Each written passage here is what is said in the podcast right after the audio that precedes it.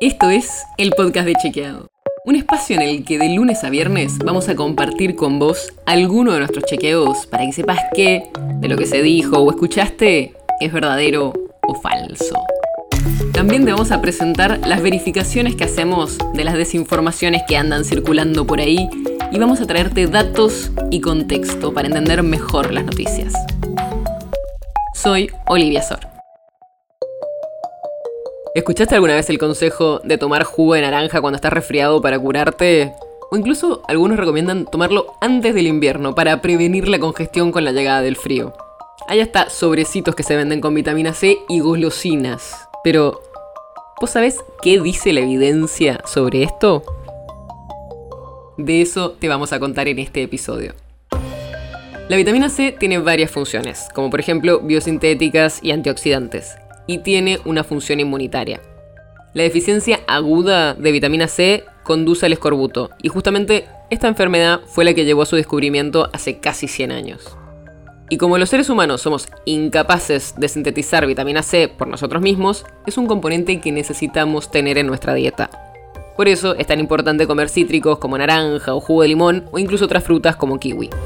Pero, ¿qué tiene que ver todo esto con los resfriados? Todo empezó con un premio Nobel.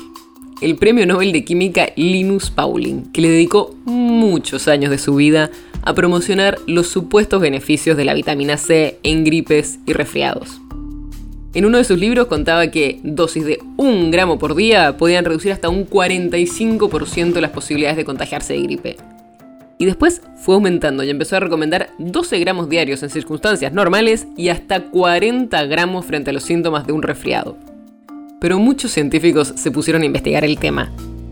Y vieron que los estudios iniciales de Pauling tenían problemas serios metodológicos. Por ejemplo, no había grupos de control, o había una cantidad muy limitada de personas en el estudio, o incluso la manera en la que se interpretaban los resultados. Pauling nunca aceptó esto y murió en 1994 defendiendo su postura hasta el final. Pero ¿qué sabemos ahora? En 2013 se relevaron 29 estudios que incluían a más de 11.000 participantes, con una administración de suplementos de 200 miligramos o más de vitamina C. Y en ese análisis encontraron que tomar altas dosis de vitamina C cuando aparecen los síntomas no mostró tener efectos consistentes sobre la duración ni la gravedad de los síntomas del resfriado. Tampoco se encontró que tomar suplementos de vitamina C tenga efectos notables sobre la incidencia del resfriado común. Pero lo que sí se vio es un efecto moderado para reducir la duración de los síntomas. En los adultos se redujo en promedio un 8% y en los niños un 14%. No es muchísimo, pero algo es. En quienes sí parece tener un efecto notable es en las personas que hacen ejercicio de manera intensa. En cinco ensayos con casi 600 participantes que estaban expuestos a periodos cortos de estrés físico extremo, la vitamina C redujo a la mitad el riesgo del resfriado común. Por eso, los autores concluyeron que no está justificada la idea de tomar todos suplementos de vitamina C, aunque sí puede ser útil para las personas que hacen ejercicio físico muy intenso.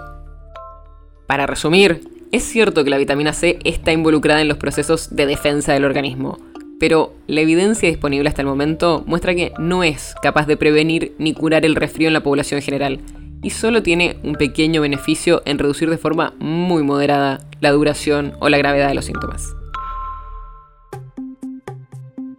El podcast de Chequeado es un podcast original de Chequeado, producido en colaboración con Posta.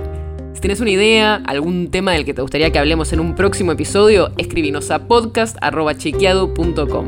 Y si te gustó este episodio, seguinos en Spotify o en tu app de podcast favorita y recomendanos a tus amigos.